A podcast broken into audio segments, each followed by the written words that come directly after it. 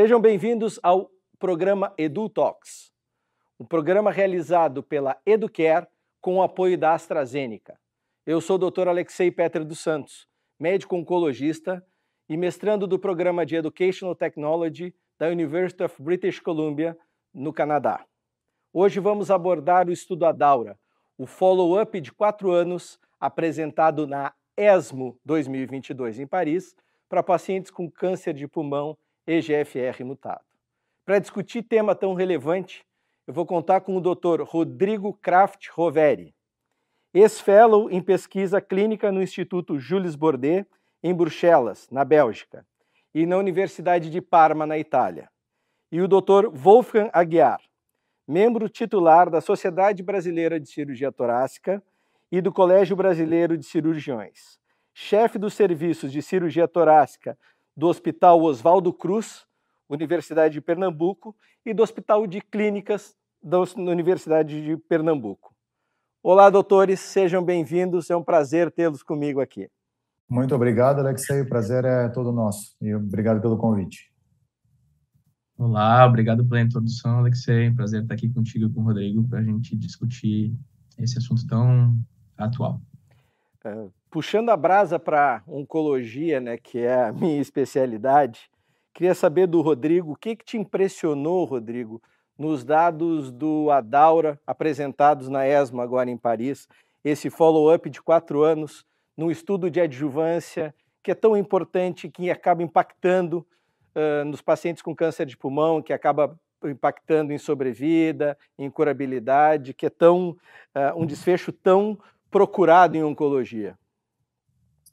É, verdade, Alexei. Achei um trabalho extremamente importante, né? É, esse é um dos trabalhos que eu sempre considerei como um dos highlights do ESMO desse ano agora, até por conta um pouco do histórico do que é o câncer de pulmão, né? Que é um paciente, são pacientes com, é, com a enfermidade que tende a ser grave ao longo do tempo, mesmo aquele completamente ressecado.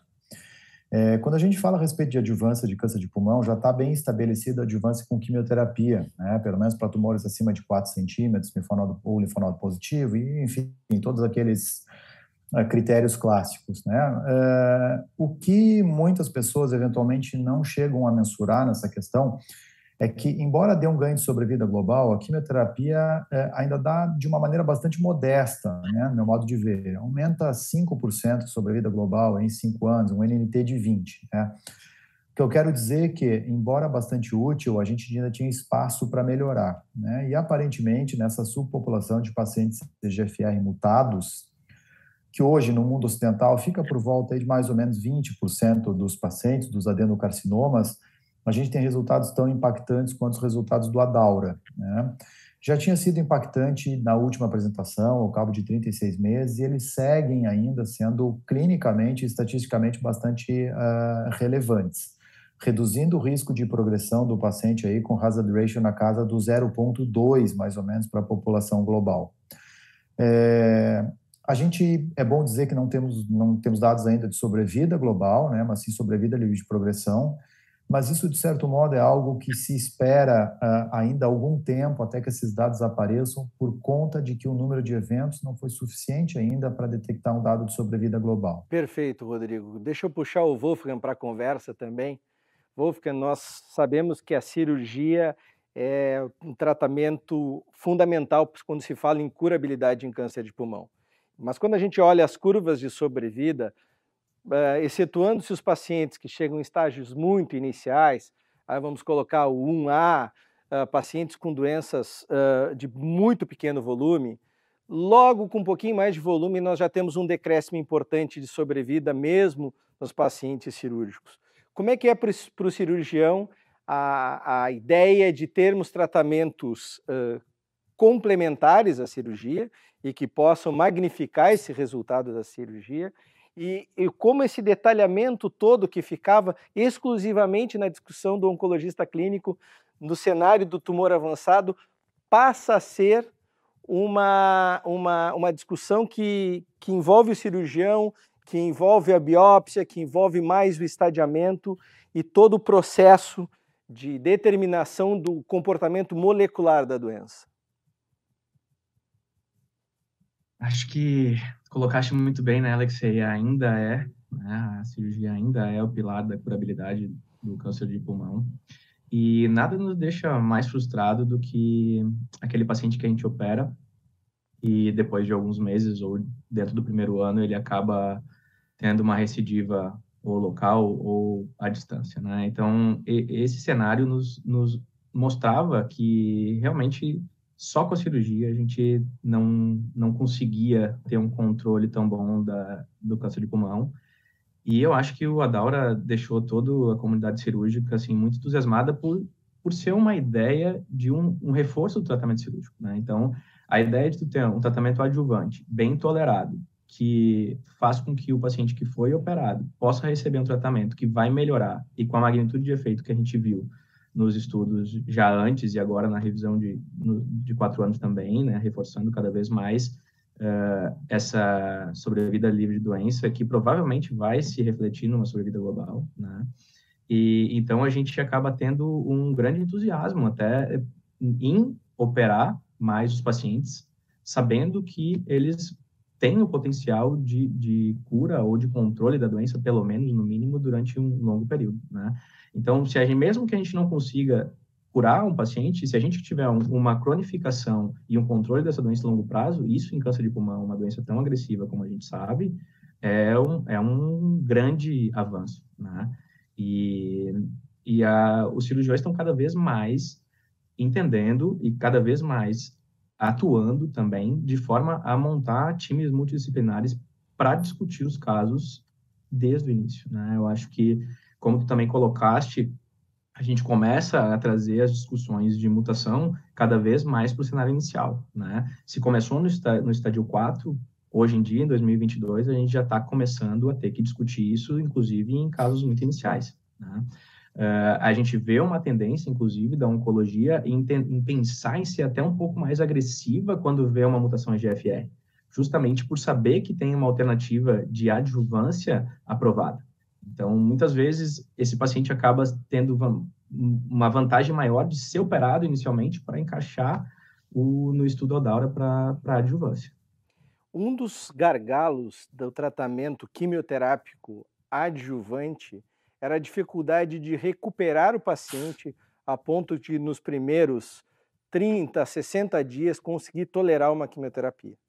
Como é que tu vês, Wolfgang, assim, o quanto evoluiu a cirurgia, em termos de cirurgia torácica especificamente, para que nós possamos fazer cirurgias menores, cirurgias guiadas por vídeo robô, e quanto isso impacta na recuperação do paciente para o tratamento subsequente?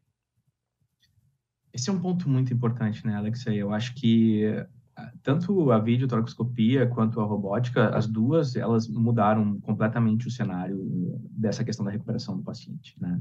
E veja que a vídeo começou com força no Brasil ali na volta de 2010, mas a gente só tem literatura realmente saiu randomizado mostrando realmente benefícios mais recentemente. Então foram anos até se construir uma literatura e a gente está vindo vendo da mesma forma a robótica com um grande impacto também, e isso é difícil de ver porque é tão sutil. O grande, a grande, o grande avanço foi ser menos invasivo. A cirurgia torácica minimamente invasiva por vídeo já foi um grande passo, mas a robótica ela é uma evolução também. E para quem está no dia a dia, ver o quanto, mesmo tendo dificuldade de mostrar isso de forma de, de sair randomizado e, e, e provar esses benefícios na literatura, para quem está no dia a dia, ver o quanto a robótica faz também o paciente ter uma recuperação melhor ainda do que na vídeo. Né? Então, a gente encurtando essa recuperação, entregando para vocês, para os oncologistas, os pacientes numa condição clínica melhor, isso obviamente tem um impacto muito grande, tanto na questão de receber o tratamento, e tanto na, na questão de, de tolerar bem esse tratamento que ele vai receber.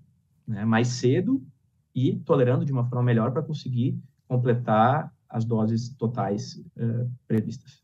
Perfeito. Rodrigo, tu percebe isso na prática também, porque eh, nós, no, Adaura, os pacientes podiam ter recebido ou não quimioterapia adjuvante, né? E o Adaura é um, um, um, um, programa de adjuvância que prevê o zimertinib por três anos. Mas o Wolfgang tocou num ponto de tolerabilidade. Eu queria a tua impressão, assim, tu percebe que os pacientes estão chegando melhores depois da cirurgia e tu percebe, assim, uh, o quanto comparando, por exemplo, com um protocolo standard para adjuvância em pulmão. Vamos supor vinorelbina e platina. O quanto a manutenção de osimertinib por três anos é mais simples e tolerada pelo paciente. É, são, são excelentes pontos, né? O primeiro deles é assim, fortunadamente, os pacientes que vem, têm vindo para nós, né, é, como, como é, média, digamos assim, a grande maioria dos pacientes que vêm operados, eles estão em melhor situação do que eles estavam, digamos, há 10 anos atrás, né, da média dos pacientes.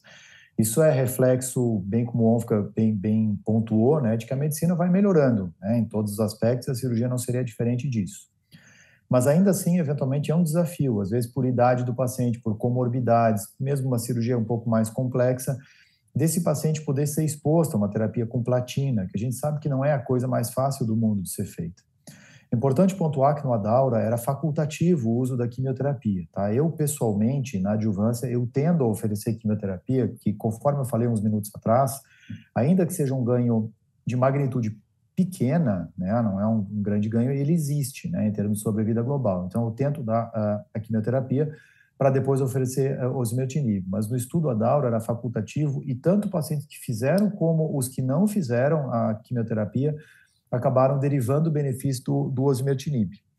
Em relação à tolerabilidade, né, é, acho que é um, um, dos grandes pontos fortes desse estudo, né, que aquelas pessoas que, que tratam câncer de pulmão sabem que a, a facilidade com que se tem de dar um inibidor de tirosina quinase de terceira geração, como é o osimertinib, é muito, muito tranquilo de ser feito. Né?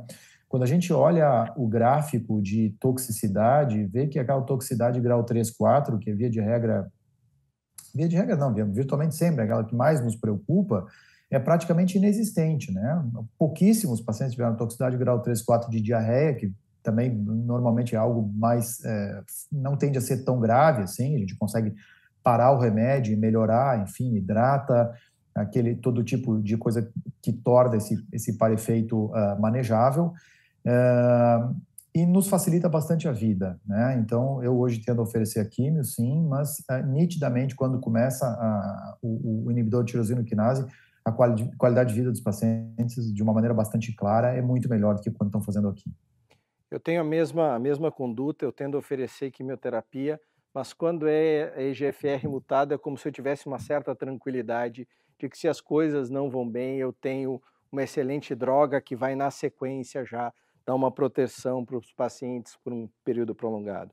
Wolfgang, tu percebes isso também, porque eventualmente nos seus pacientes que iam à cirurgia, passavam por um procedimento mais traumático e faziam uma quimioterapia adjuvante e voltavam naquela consulta de segmento, tu tinha a impressão, meu Deus do céu, como é tóxico esse tratamento, que a gente sabe que cisplatina, principalmente para pacientes com mais idade, a, a queda de performance física é muito impactante, tu chegava a perceber isso no teu dia a dia, como é, como é que são as tuas impressões nesse cenário? É, sem dúvida, Alexei. Eu, uh, a gente, às vezes, como cirurgião, fica nos... pega alguns gaps do tratamento do paciente, né? Então, tu acaba vendo uh, alguns momentos específicos em que eles já estão um pouco mais recuperados, né? E isso é uma das coisas que, que quando tu vê o paciente depois de ele ter passado, né? Porque aqueles momentos críticos da, da, da quimioterapia, o paciente passa muito sozinho, né? Ele passa mais, é, muito mais com o oncologista.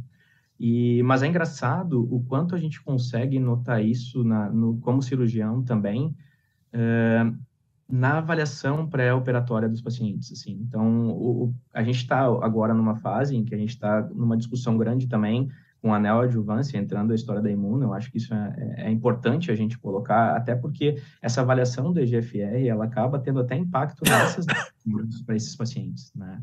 Um paciente que é EGFR mutado, a gente tem tido uma tendência maior de pensar em cirurgia como upfront para colocar a, o osimertinib na adjuvância, né?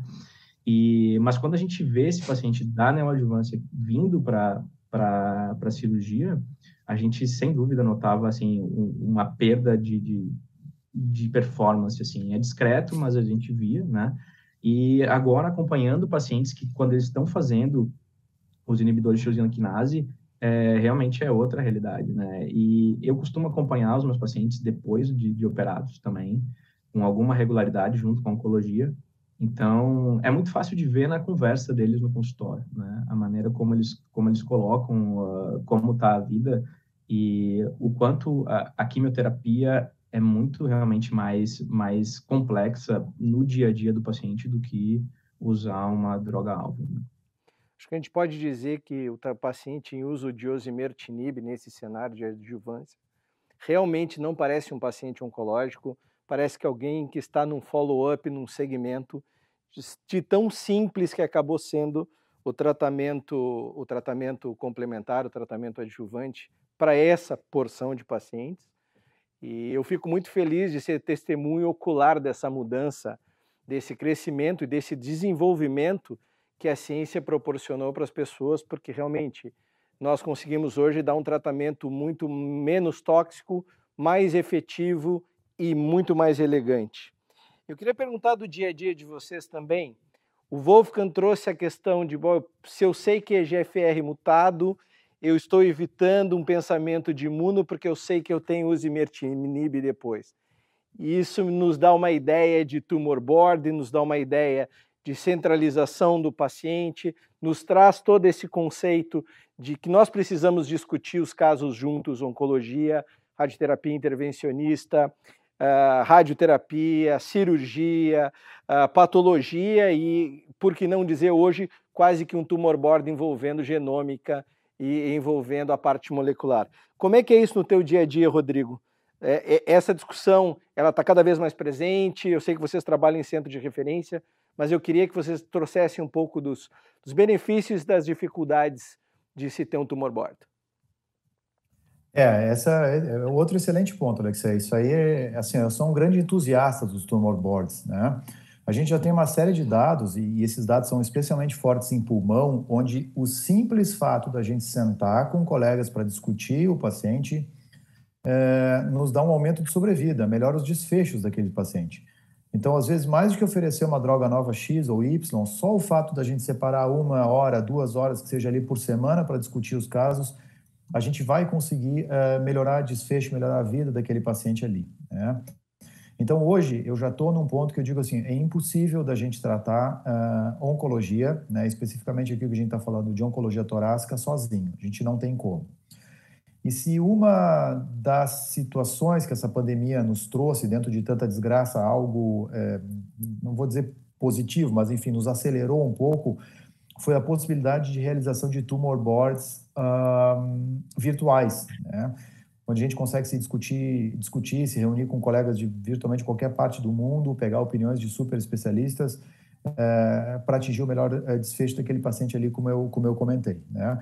Isso que o Wolfgang falou é absolutamente é, primordial hoje, a gente ter uma avaliação precoce de um EGFR, né, é, que o patologista esteja envolvido, eventualmente fazer teste, teste reflexo do EGFR e lembrar que a gente sim, nós temos dados super, super fortes agora com a neoadjuvância, é, principalmente na forma dos fase 2, que são os Nadine Trial, né, e o fase 3, que é o é, 816, com dados muito, muito interessantes com a imunoterapia, né, se chega a uma taxa de resposta patológica completa aí de 24%, é, é bastante coisa, mas lembrando que é uma população que excluía pacientes EGFR e ALK, né?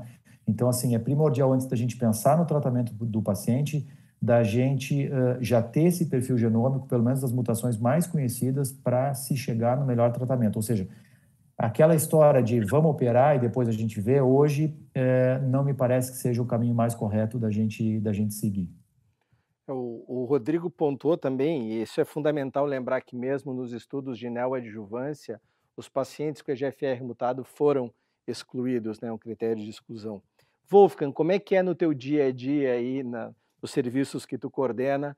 Isso acontece na prática, essa discussão uh, com, envolvendo a patologia, envolvendo os componentes moleculares, envolvendo toda a equipe multidisciplinar?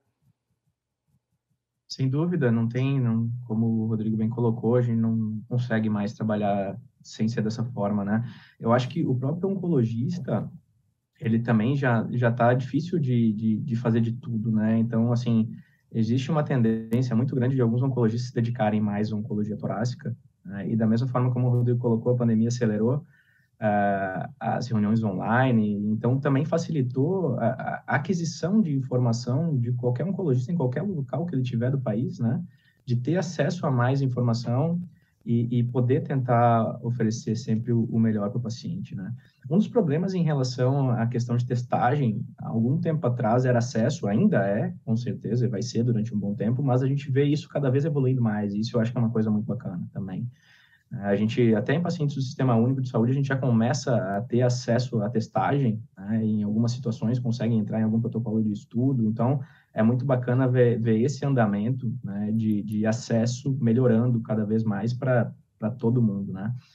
E a gente teve um caso bem interessante aqui até, que, que a questão de CGFR mudou um pouco a conduta, que era uma paciente com uma lesão menor que 3 centímetros periférica, então pelos guidelines ela não passaria por estadiamento, mediastinal obrigatório, né? E foi o que a gente fez, a gente deu o diagnóstico, adenocarcinoma, no EGFR mutado, e foi direto para a cirurgia. Eu, na robótica, a gente sempre faz a linfadenectomia mediastinal antes, e eu na vídeo também, hoje eu faço dessa forma, eu geralmente tenho congelação transoperatória também, então comecei pela linfadenectomia e dissequei todos os linfonodos, não esperava encontrar nada, porque nem PET nem tomografia tinham um linfonodo suspeito, lesão menor que 3 centímetros periférica. E aí, para nossa surpresa, veio os cadeias 5, 6 e 7. Né? Então, a da janela pulmonar, a cadeia ótica e a cadeia subcarinal positivas. A 7 era uma micrometástase para linfonodo. Nossa patologista aqui realmente é muito diferenciada para esse tipo de, de abordagem também, por isso que a gente também gosta muito de exame transoperatório, porque a gente confia demais. E, e aí ficou aquela, aquela dúvida né, de seguir mais de uma cadeia positiva, mas aí como era GFR, a gente ressecou, foi uma ressecção R0, e aí fez químio também no, na adjuvância, mas depois começou o osimertinib. Ela está agora no metade do tratamento, ela não completou o segundo ano ainda, está com um ano e oito meses, se eu não me engano. Eu vi ela recentemente, acho que faz um mês atrás, e assim, realmente qualidade de vida muito boa e nenhum sinal absolutamente, assim, curada, entre aspas, né? Nenhum sinal de, de recidiva de doença com já estava com dois anos de, de, de pós-operatório. Né? Então, assim, ver que era um tumor N2 com múltiplas cadeias, que sempre foi aquele aquele paciente que a gente sempre ficou mais com o pé atrás na cirurgia, né? A gente pensava mais em ressecar quando era uma cadeia única. E hoje a gente vê que talvez o perfil molecular desses pacientes talvez tenha até mais importância do que a questão só anatômica. Né? Então, esse caso foi bem emblemático, assim, está tendo um desfecho por hora, assim, fantástico, né? Deixa eu pegar o gancho do caso, porque tu falasse sobre SUS, falasse acesso, e aí contasse um caso que tem uma individualização pensando no EGFR. E essas três variáveis combinam, no meu, ao meu ver, combinam com equidade, né? A gente poder tratar diferentemente os desiguais, principalmente num país continental com muita dificuldade. Um dos fatores que me, me preocupa uh, além de todo o cuidado que se precisa ter em câncer de pulmão, é que os pacientes com EGFR mutado, eles têm uma maior incidência de metástase cerebral. Queria saber do Rodrigo, o, o, a adjuvância com osimertinib também protege o sistema nervoso central, que é um medo que nós todos temos, né, que o paciente tenha uma recidiva, mas que tenha uma progressão de doença para o sistema nervoso central, que pode ser definitiva para a qualidade de vida?